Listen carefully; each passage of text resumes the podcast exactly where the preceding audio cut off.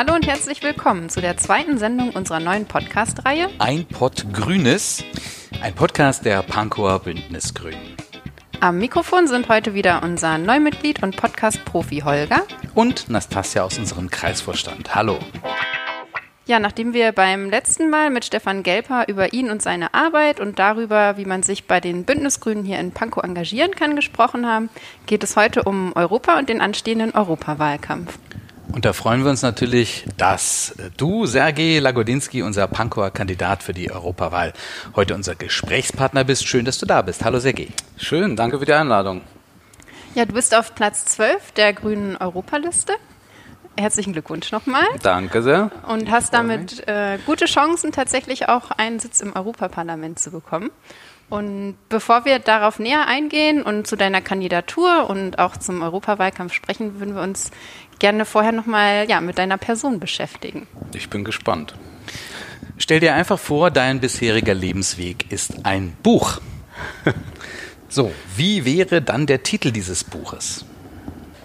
Ach Gott. Ähm, ein langer Weg zu einem spannenden Leben. Das ist ein schöner Schön, Buchtitel. Ja. Dann sag doch mal, ähm, wenn wir jetzt noch einen Klappentext sozusagen dazu hätten, warum ein langer Weg?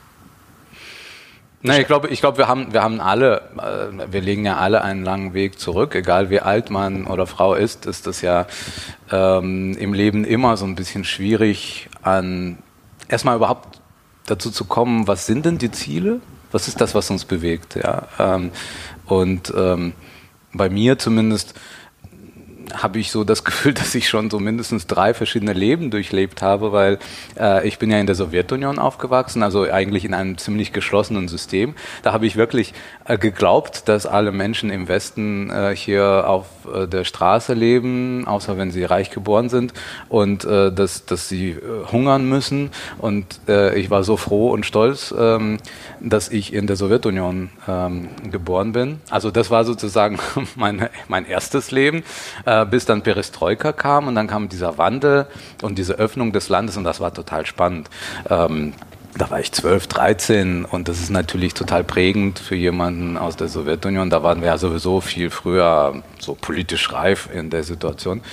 Ähm, und dann kam irgendwann eben die Auswanderung äh, nach Deutschland und ab da lebt man ja sowieso ganz anders, weil da kämpft, kämpfst du, kämpft die Familie, kämpfen die Eltern mit ganz anderen Herausforderungen, gerade als Zuwanderer, Zuwanderin, ähm, überhaupt erstmal Deutsch zu lernen, sich irgendwie zu etablieren, auch zu schauen, dass im Familienumfeld Menschen nicht diskriminiert werden oder dass man ihnen überhaupt ähm, ein bisschen unter die Arme greift, weil sie eben älter sind und nicht alles gleich verstehen und erfassen. Und das war bei, für mich und für meinen Bruder natürlich eine große Aufgabe, die, die spannend ist, die einen auch sehr schnell integriert in die Gesellschaft, aber die natürlich auch Spuren hinterlässt. Und das ist ja auch kein einfaches Leben in den ersten Jahren in einem fremden Land. Ja, das sind meine drei Leben, also der lange Weg. Äh, und irgendwann fragt man sich ja, wofür ist dieser Weg? Und ich, für mich ist die Antwort erst einmal für die Mitmenschen und nicht nur in meinem unmittelbaren Umfeld, sondern ich möchte gerne mit Menschen teilen, das, was ich gelernt habe aus diesen drei Leben und auch für sie es einfacher machen vielleicht, ja, diejenigen, die jetzt nach Deutschland kommen oder in Deutschland schon lange leben. Vielleicht habe ich eben irgendwelchen Perspektiven dadurch, dass ich das eben dreimal durchlebt habe, die anderen Menschen nicht haben und ich kann ihnen dadurch helfen. Und du hast dir ja auch deine ersten Brocken Deutsch, habe ich gelesen, selber beigebracht. Also mit 17 Jahren bist du hierher gekommen und ähm, hast du dann auch erstmal in einem Übergangslager oder wie sich das nennt? Flüchtlingsunterkunft in Schleswig-Holstein damals mhm. haben wir gelebt und das Problem war, dass das eine große Welle war. Das war Ende 93 und ich war fast 18, ähm, als wir nach Deutschland kamen. Ähm, und da hieß es erst einmal, ja, einen Sprachkurs würde man kriegen, aber man müsste dann so acht Monate bis zwölf Monate warten. Und da haben wir gesagt, auch meine Eltern waren schockiert, weil natürlich so ein bisschen bildungsfixiert. Das darf doch nicht sein, dass unsere Kinder erst einmal nicht auf die Schule gehen. Äh, und dann habe ich einfach angefangen mit einem Lehrbuch Deutsch zu lernen. Und ich muss sagen, ich hatte wirklich Glück, ähm, dass ich ähm, in Schleswig-Holstein, in Norderstedt, vor Ort von Hamburg, äh, eben ein Gymnasium gefunden habe, wo der Schulleiter gesagt hat, okay, Sie sprechen kaum Deutsch, aber sie sprechen Englisch und Russisch und lernen Deutsch, ja, versuchen eben Deutsch zu lernen. Wir nehmen sie gleich in die zwölfte Klasse auf. Das war natürlich ziemlich schwierig, aber es hat sich absolut gelohnt, das ist wie ins kalte Wasser springen. Ähm, und wenn das Umfeld eben verständnisvoll ist und unterstützend ist, und das ist etwas, was ich daraus gelernt habe und das, was ich auch für viele junge Leute, die jetzt nach Deutschland kommen, wünsche, dann geht es. Mhm. Ja, und dann, dann weißt du, du bist nicht alleine und es ist schwer und man muss nicht jedes Wort verstehen, aber irgendwann kann sich das ergeben. Und bei mir hat sich das ergeben und da bin ich wirklich dankbar für Menschen, die mir das ermöglicht haben. Mhm, und damit unsere Zuhörerinnen und Zuhörer noch ein besseres Bild von dir bekommen und dem, was du so machst, vielleicht könntest du einmal kurz die wichtigsten Stationen, seitdem ähm, du nach Deutschland gekommen bist, oh, erläutern. Okay. Also wirklich nur anreißen, dass wir so eine Idee bekommen, okay. wer bist du und was machst du? Also die erste Station war Flüchtlingsheim äh, ähm, und eben äh, Abitur zwei Jahre später, zwei, zweieinhalb Jahre später, dann schon in Kassel. Äh, nach dem Abitur habe ich dann entschieden, auch informiert durch meine Erfahrungen Jura zu studieren. Äh, das habe ich in Göttingen gemacht.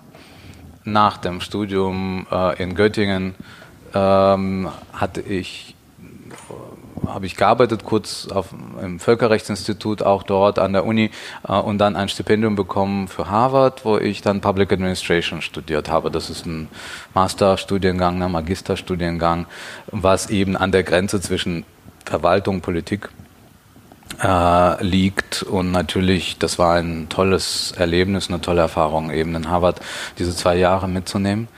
Äh, und nach meiner Rückkehr habe ich dann politisch gearbeitet, promoviert, publizistisch, aktiv auch in der jüdischen Gemeinde hier in Berlin, um Transparenz und gegen äh, Ansätze von Korruption äh, gekämpft äh, seit vielen Jahren und eben auch mich hier bei den Grünen engagiert äh, in Pankow, eine Zeit lang auch sogar Vorsitzender äh, äh, bei Grünen gewesen und jetzt sitzen wir hier.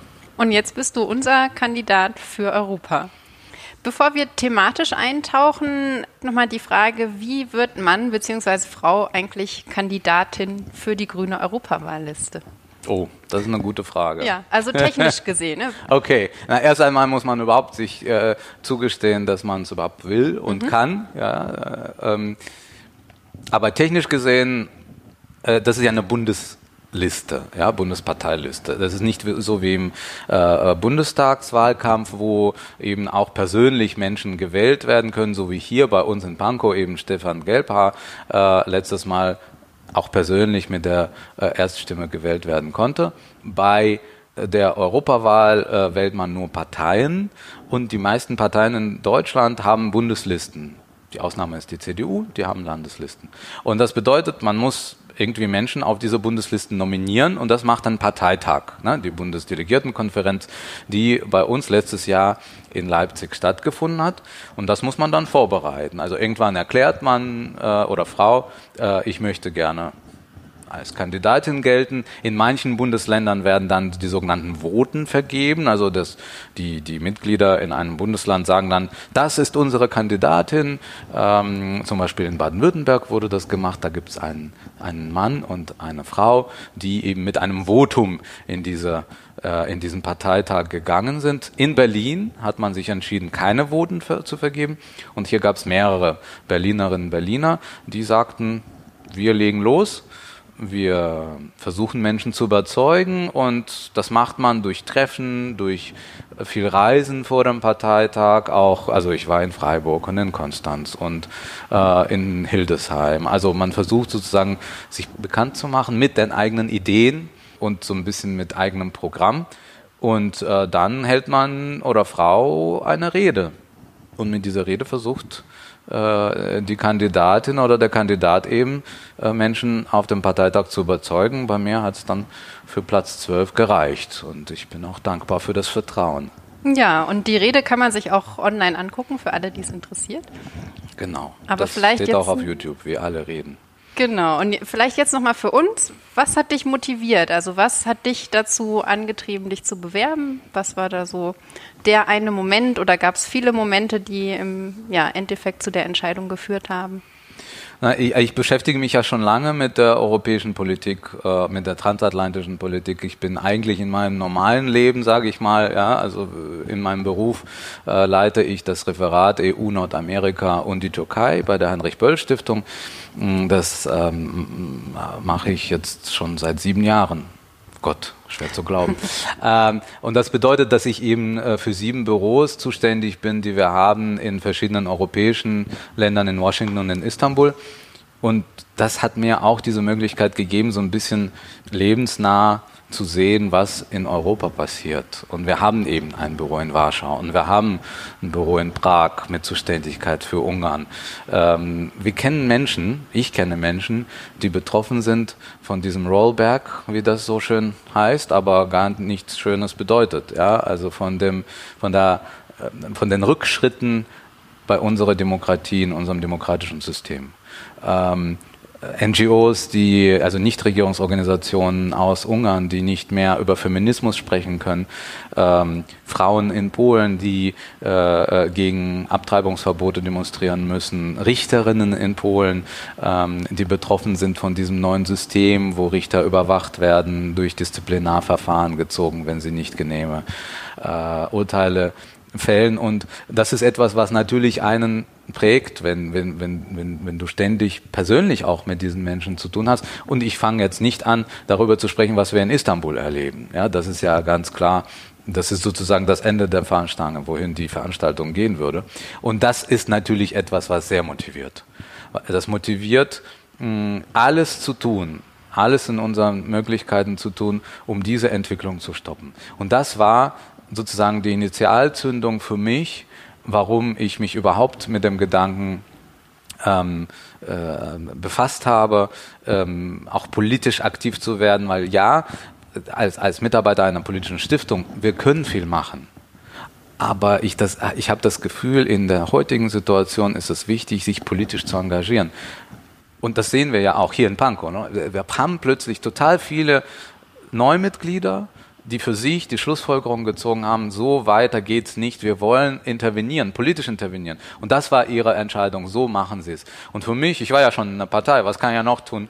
Äh, für mich war dann die Entscheidung, okay, dann machen wir den nächsten Schritt, äh, dann will ich auch aktiv mitgestalten. Mhm. Und das hat mich geprägt. Aber natürlich, es, ist, es geht ja nicht nur um Demokratie, es geht um viel mehr Themen, um äh, die Ausgestaltung der Digitalisierung. Ja, was machen wir da? Um Innovation wie können wir Innovation mit Bürgerrechten und Digitalisierung zusammendenken und Ökologie und natürlich Klimawandel. Das sind alles Themen, die alle total bewegen und mich natürlich auch vor, vor dem Hintergrund auch meines, meiner Lebenserfahrung in der Sowjetunion, diese Unfreiheit, die ich damals erfahren habe. Ich will nicht, dass diese Zustände hier sich wiederholen und ich, will, ich bin bereit, alles dagegen zu tun. Da würde ich konkret einhaken, denn ich habe deine Rede in Leipzig auch gehört. Und ähm, du hast gefordert, äh, Europa dürfe nicht nur äh, eine Währungs- oder Verteidigungsunion sein, sondern auch eine Rechtsstaatsunion. Was genau schwebt dir da vor?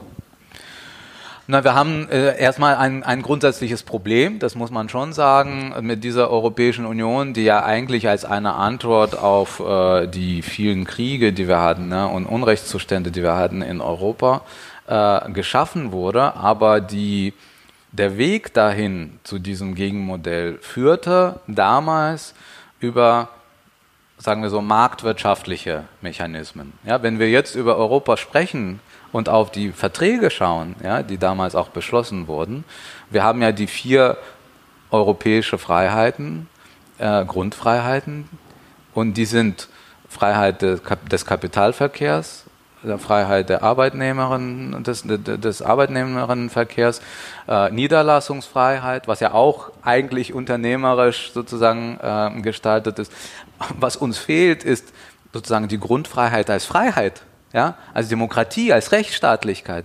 Und das ist ein Defizit, was sehr schwer ist, im Nachhinein zu beheben. Und deswegen wird es keine Pauschallösung geben. Wir werden die Verträge nicht neu verhandeln können. Wir müssen nach Wegen suchen, wie wir im Rahmen der jetzigen Verträge Veränderungen vollziehen können. Meine Vorschläge sind zum Beispiel, ah, die stehen jetzt auch ähm, im Wahlprogramm, ist etwa eine Kommission zu haben, die sich ständig damit befasst, wie der Stand der Rechtsstaatlichkeit und der Demokratie ist in allen Staaten. Es geht nicht darum, nur Polen und Ungarn oder Italien jetzt auch, ne, mhm. unter die Lupe zu nehmen, sondern es muss eine Routine werden, im besten Sinne dieses Wortes, dass wir jedes Jahr oder alle zwei Jahre eben feststellen, okay, in Deutschland gibt es ein Problem zum Beispiel mit äh, Konzentration der Medien auf der Regionalebene. Ja, also wenn man nach Erfurt geht, äh, werden wir sehen, drei Zeitungen, aber die gehören alle eigentlich einer Gruppe, Funke. So, das ist doch eigentlich eine Steilvorlage für die Übernahme ja, wenn da ähm, Politikerinnen und Politiker an die Macht kommen, äh, die das gerne ausnutzen würden, hier gibt es ein Problem, ein Defizit. Was machen wir dagegen? Ja, und so Schritt für Schritt. Das wird keine sozusagen glorreiche gro große Idee, kein großer Wurf werden. Wir müssen Schritt für Schritt das für uns erkämpfen und auch unsere Demokratien, die sich ja noch als Demokratien verstehen, so ein bisschen resilient machen, ne, widerstandsfähig machen für die Zeiten, wo es vielleicht doch dazu kommt, dass eine AfD in irgendeinem Bundesland mhm. vielleicht, Gott behüte, an der Macht ist, ja. Oder was noch schlimmer wäre, sozusagen auf der Bundesebene, aber ich glaube, also da will ich jetzt den Teufel nicht an die Wand malen. Also äh, solche Sachen. Dann können wir natürlich auch darüber reden und müssen darüber reden, wie wir die Grundrechte. Wir haben ja eine Grundrechtscharta, ne? Grundrechtsverfassung sozusagen auf der europäischen Ebene. Ja. Das hat damals Fischer noch durchgeboxt. Ähm, Joschka Fischer. Joschka Fischer, der, der ehemalige Außenminister, der, ähm, der grüne Taxifahrer. und ähm, das Problem aber ist bei diesen Grundrechten, die, sind, die gelten nur in sehr engen, äh, unter sehr engen äh, Umständen. Das heißt, es, geht, es gilt nur bei der Umsetzung des EU-Rechts oder es gilt nur, ähm, wenn es äh, um EU-Organe geht. Aber das ist ja nicht das Problem. Das Problem ist, wir haben Regierungen wie in Ungarn, die hochproblematische, um nicht zu sagen menschenrechtswidrige Entscheidungen treffen gegen ihre eigenen Bürgerinnen und Bürger. Und da müssen wir intervenieren können. Das heißt, wir müssen diese Grundrechtscharta weiterentwickeln, sie öffnen. Äh, und da muss man nach Wegen suchen, eben äh, Länder dafür zu gewinnen, um diese Grundrechtscharta zu öffnen. Mhm. Ähm, also so, da sind einige Beispiele. Aber das sind Beispiele, die jetzt, ne, also ich weiß nicht, ob die Zuhörerinnen und Zuhörer jetzt vielleicht sogar abgeschaltet haben. Ja, jetzt kommt ein Jurist äh, und erzählt uns irgendwelche trockene Sachen, aber das ist, das, das ist der Punkt. Das hört sich vielleicht trocken an, aber irgendwann betrifft es uns alle. Und wir müssen alles tun, dass wir nicht irgendwann dastehen und nicht mal dieses Europa, das wir haben, kann uns helfen. Ich glaube, die EU ist auch ein sehr kompliziertes Konstrukt und viele Dinge sind äh, juristisch genau festgelegt und müssen sich für die Laien auch etwas trockener anhören. Aber im Grunde genommen ist die EU ja auch das größte Friedensprojekt, das Europa je erlebt hat. Mhm. Und äh, du hast gesagt, ähm, Europa ist nie fertig. Also Europa ist sinngemäß eine Baustelle. Und eine dieser Baustellen wäre zum Beispiel äh, die EU-Karte aufzubauen in Richtung Rechtsstaatsunion. Ja, ich, äh, ich würde das sogar vielleicht nicht nur als Baustelle verstehen, sondern als Mensch, ja, also wie, wie wir Menschen, wir entwickeln uns doch ständig, ja, das wäre doch blöd, wenn wir schon im Alter von 20 oder von 30 Jahren schon fertig sind. Na, natürlich nicht, wir erleben was Neues, wir stellen neue Herausforderungen fest und müssen uns diesen Herausforderungen anpassen. Und genauso, ja, wie mit Kindern, weil die, die Eltern müssen ihre Kinder auch fit machen für neue Risiken, neue Herausforderungen. Das ist, die EU ist unser Kind. Ja, mhm. unser gemeinsames Kind. Insofern wäre es ja ähm, blöd, wenn wir sagen würden, wir sind total stolz darauf, was, wir erreicht, was wir erreicht haben und das bleibt jetzt so. Nein, natürlich sind wir für ein neues Europa im Sinne von, wir wollen dieses Europa weiter verbessern. Mhm. Wie wichtig ist unter diesem Gesichtspunkt die Europawahl? Also wir erleben ja immer wieder das Phänomen, dass bei Europawahlen die Wahlbeteiligung viel niedriger ist. Dieses Mal kommt es eigentlich auf jede Stimme an, ist mein Gefühl. Es wird auf jede Stimme ankommen. Natürlich sagen jetzt alle, das ist die Wahl, ähm, die wichtigste Wahl seit Jahren. Äh, das haben wir schon vor fünf Jahren gesagt. Also ich glaube, wir müssen hier auch ähm, äh, ehrlich äh, und, und präzise sein. Diese Wahl ist aus meiner Sicht aus einem Grund wichtig. Uns läuft die Zeit davon. Uns läuft die Zeit davon, zum Beispiel den Klimawandel zu stoppen.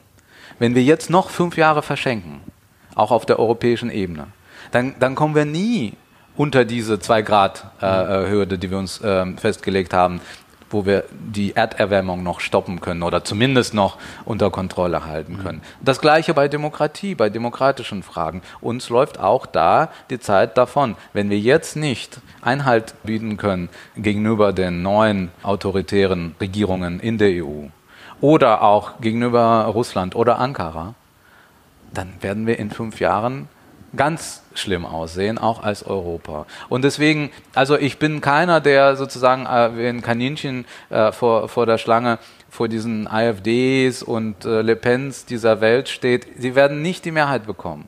Das ist, das ist klar. Die werden eine stärkere Kraft werden bei dieser Wahl. Aber das ist doch nicht der einzige Grund, warum zum Beispiel Menschen äh, und Wählerinnen und Wähler die Grünen wählen sollen.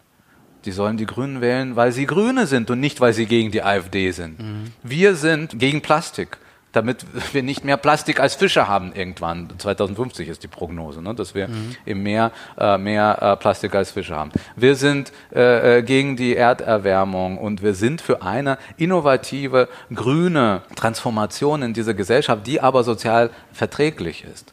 Das sind unsere Angebote an Menschen.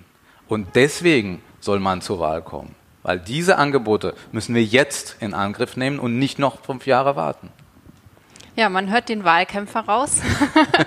du bist schon mittendrin im Wahlkampf, während der bei uns gerade anrollt und äh, ja, wir loslegen. Jetzt in diesen Tagen ging es bei dir wahrscheinlich schon vor einer Weile los, schon vor der, vor der Wahl, wie du ja eben erzählt hast, also vor der Wahl auf die Europaliste. Ja, es kommt schon so langsam äh, in, in, Schwung. Also noch ja. ist es nicht so wie man es äh, im Mai wahrscheinlich erwarten würde. Da ist mein Kalender schon voll.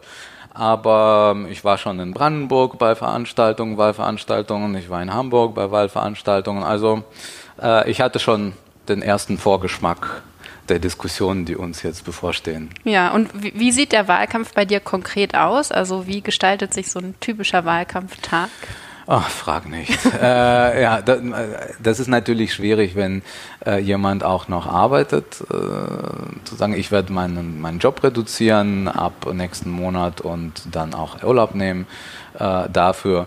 Mm, aber grundsätzlich natürlich muss man schauen, hat man Menschen, mit denen man zusammen äh, arbeiten kann. Also es gibt ein kleines Team äh, hier in Pankow, es gibt äh, Menschen in Hamburg, äh, die mit mir so ein paar Ideen durchgehen und unterstützend arbeiten. Und natürlich ist Kreisverband Pankow da auch an vorderster Front. Das ist natürlich etwas, wofür man nur dankbar sein kann, dass hier so ein Netzwerk an Menschen äh, existiert, die das einfach einfach so machen. Ja, die werden ja nicht Posten kriegen. Die sind, die machen es aus Überzeugung und sie wollen was äh, machen. Und da, da habe ich manchmal sogar schlechtes Gewissen, dass ich es einfach nicht nicht dazu komme, physisch nicht dazu komme, mit allen von denen persönlich zu sprechen äh, und das Gefühl zu vermitteln, die werden absolut wahr und ernst genommen. Ähm, und wir sind alle total dankbar dafür, dass wir uns gegenseitig haben. Ich glaube, im Gegenzug sind natürlich auch die, die Leute in Pankow dankbar oder freuen sich, einen eigenen Kandidaten fürs Europaparlament zu haben. Das motiviert natürlich nochmal gesondert, wenn man eine Person hat, für die man Wahlkampf machen kann. Und wir sind sogar zwei. Ja, ne? Wir genau, haben ja noch, noch Janik Feuerhahn, der ähm, ein bisschen weiter hinten auf der Liste ähm, ist, aber auch ein Pankower ist. Also Pankow war dieses Mal ja wirklich erfolgreich, muss ich sagen. Genau, und ziehen alle an einem Strang das ist ein gutes Stichwort. Wenn du jetzt äh, für Pankow ins Europaparlament einziehst, äh, wie viel Pankow kannst du dann nach Brüssel bringen, beziehungsweise wie viel Europa bringst du zurück nach Pankow? Ja, genau. Das ist ja der, genau der richtige äh, Punkt. Ich glaube, viele Menschen gehen davon aus, wir müssen nach Brüssel gehen, um in Brüssel dies und das zu machen. Und das ist ja absolut richtig. Aber viel wichtiger für mich ist Europa zurückzubringen zu den Wählerinnen und Wählern. Und da haben wir tatsächlich ein strukturelles Problem, weil im Gegensatz zum Bundestag haben wir im Europaparlament sehr wenig Zeit für die Arbeit in den in Ländern, wo man gewählt wurde. Nach dieser Wahl zum Beispiel, ich habe mir einen Kalender, Sitzungskalender schon mal angeguckt, für den Fall, dass ich gewählt werde. Wir haben im, im, im August eben eine Pause, ja, Sommerpause, aber ansonsten gibt es keine einzige Woche, wo die Abgeordneten Zeit hätten, in Deutschland zum Beispiel zu arbeiten. Man muss ständig in Brüssel oder in Straßburg sein mhm. bei Sitzungen. Und das ist natürlich, dann müssen wir halt am Wochenende oder an, an Freitagen ähm, hier sein. Also mir ist wichtig, äh, und das ist ein ganz wesentlicher Punkt für mich, Europa sind nicht Institutionen und Europa ist nicht Brüssel. Europa sind Menschen. Und alles, was wir tun, politisch tun, kommunikativ tun, muss für Menschen da sein. Und das bedeutet, dass wir eben ähm, viel zurückkommunizieren müssen und erklären müssen, was machen wir da eigentlich und dass wir hier sind. Und äh, das ist ja nicht so, dass ich nur Pankow äh, habe. Wie gesagt, wir haben ja in Berlin keine mhm. ähm, offiziellen Zuständigkeiten. Pankow bleibt sozusagen mein Lieblingsbezirk, ich bin hier Mitglied, aber ich mache jetzt schon Wahlkampf auch in Brandenburg oder in Hamburg und äh, da müssen wir schauen, dass wir möglichst viel abdecken und für Menschen da sind. Um zu erklären und damit nicht diese, diese Märchen entstehen ja, oder Verschwörungstheorien entstehen über Brüssel und über die EU, die ja hier sehr weit verbreitet sind. Mhm. Bürgernähe, Bürgerferne. Äh, Bürgernähe ist absolut richtig. Wir müssen natürlich auch ähm, Menschen erklären, wie zum Beispiel wie transparent das Europäische Parlament ist. Viel transparenter als Bundestag. Ja, also wir, wir haben gerade jetzt, äh, übrigens ein grüner Erfolg, äh, auch durchgesetzt, dass Menschen, die an Legislativvorhaben in Brüssel arbeiten, im Parlament, sie müssen offenlegen, mit wem, mit welchen Lobbyisten sie sich treffen, wann, während sie an diesem Vorhaben arbeiten. Und das ist ähm, etwas, was man hier im Bundestag, wir haben nicht mal ein Lobbyregister hier im Bundestag. Also wir haben äh, da ganz viel Positives zu erzählen, wir müssen es halt nur tun, hier mhm. vor Ort. Ja, die Wahlen sind am 26. Mai yes. und bis dahin haben wir noch einiges zu tun und da der Wahlkampf ja ehrenamtlich organisiert wird hier in Pankow, also sowohl organisiert vom Vorstand und umgesetzt äh, von allen Mitgliedern im Grunde genommen und natürlich den ganzen Abgeordneten und äh, Mandats- und Funktionsträgern, die wir haben, aber wir brauchen immer noch mehr Unterstützung. Und jetzt, wo wir dich hier sitzen haben, hätten wir gern von dir so eine Art Aufruf an alle unsere Mitglieder. Wie kannst du sie dazu motivieren, dass sie zu uns kommen und mit uns für Europa kämpfen? Das, also e, e, erstens dieses Interview äh, hoffentlich hat schon ein bisschen motiviert. Wenn nicht, dann haben wir alle drei schlechte schlechte Arbeit gemacht. Aber ähm, es ist nun wirklich so: ähm, Alleine bringt ein Kandidat oder eine Kandidatin nichts. Ja, das ist ja ein Produkt, ein Ergebnis der Gemeinschaftsarbeit. Und diese Arbeit müssen wir mit jemandem zusammen tun. Und deswegen wären wir super dankbar und super froh, nicht nur dankbar. Das macht ja auch Spaß, ja. Es macht ja auch Spaß zusammen. Meldet euch, wenn ihr Mitglieder der Partei seid, meldet euch äh, beim Vorstand, meldet euch bei mir und wir machen den coolsten Wahlkampf. Ähm, äh, den wir seit Jahren hier ge gehabt haben. Weil wir haben so viele neue Mitglieder und die bringen alle ihre neuen Ideen mit. Und wer kein Mitglied ist, ist ja auch kein Problem. Kommt trotzdem vorbei, macht mit. Vielleicht sagt ihr am Ende, wir wollen Mitglied werden, vielleicht auch nicht, aber wir haben wirklich Riesenspaß zusammen und wir ziehen es durch und am 26. hoffentlich haben wir ein gutes Ergebnis. Ja, wir wollen mehr Demokratie in der EU und wir wollen ein gutes Europa. Das ist das Ziel. Dafür Danke. drücken wir alle die Daumen. Packen wir es an. Ja. ja. Jetzt so zum Ende des Podcasts wollen wir dich noch ein bisschen was Persönlicheres befragen. Genau, und zwar die erste Frage, mit welchem oder welcher Politikerin würdest du, wenn du es dir aussuchen dürftest, gerne in den Urlaub fahren? Oh Gott. mit keinem. Ich will nichts mit Politik zu tun haben in meinem Urlaub. Nein, die Politikerinnen und Politiker bleiben äh, zu Hause und in den Urlaub. Ich habe bessere Kandidatinnen und Kandidaten dafür. Fair Verstehe. Enough. Aber angenommen, du wärst ein Drehbuchautor oder Regisseur. Welche Geschichte oder auch wessen Geschichte würdest du wirklich gerne mal verfilmen? Ich finde, ich finde die Geschichte von diesem grünen Taxifahrer Fischer Äh, Finde ich gar nicht so uninteressant und irgendwie bisher noch nicht verfilmt. Äh, wie jemand aus äh, dieser ähm, alternativen Szene ja, äh, zu einem Außenminister wird und dann wiederum zu einem Intellektuellen. Äh, das finde ich ganz spannend, weil da so viele verschiedene Leben auch von ihm durchlebt worden mhm. sind. Das ist immer spannend. Nächste Frage. Worüber kannst du herzlich lachen? Über die AfD. Du kennst Brüssel vielleicht schon ein bisschen, wirst es hoffentlich noch näher kennenlernen, aber es gibt ja ein ganz berühmtes Wahrzeichen in Brüssel. Weißt du, welches ich meine? Ja, der pinkelnde Ju äh, Junge, oder? Ja, Mannequin Piss. Ja, ja, ja, ja, Und dieser wird von Zeit zu Zeit verkleidet. Wie würdest du Mannequin Piss gern mal verkleiden? Ähm, machen wir einen Trump aus ihm. Einen Donald Trump? Yes. Okay. Okay. ja. So, jetzt haben wir noch ein paar Autovervollständigungsfragen für dich. Mhm. Der letzte Kinofilm, den ich gesehen habe, hieß? Eine Serie. Ich bin, ich bin leidenschaftlicher Netflix und Amazon Gucker. Auch spannend. muss ich schon mhm. sagen. Dirty John. Also das ist eine Serie über Betrüger eigentlich, einen, einen realen Betrüger. Sehr spannend. Ich finde insgesamt diese Serienformate total spannend, weil die in die Länge ziehen, was sonst in einer Stunde verpackt wird. Meine absolute Lieblingsgeschmackskombination ist süß-sauer. Ei mit Tabasco oder so. Nee. Eine Welt ohne Twitter wäre für mich langweilig.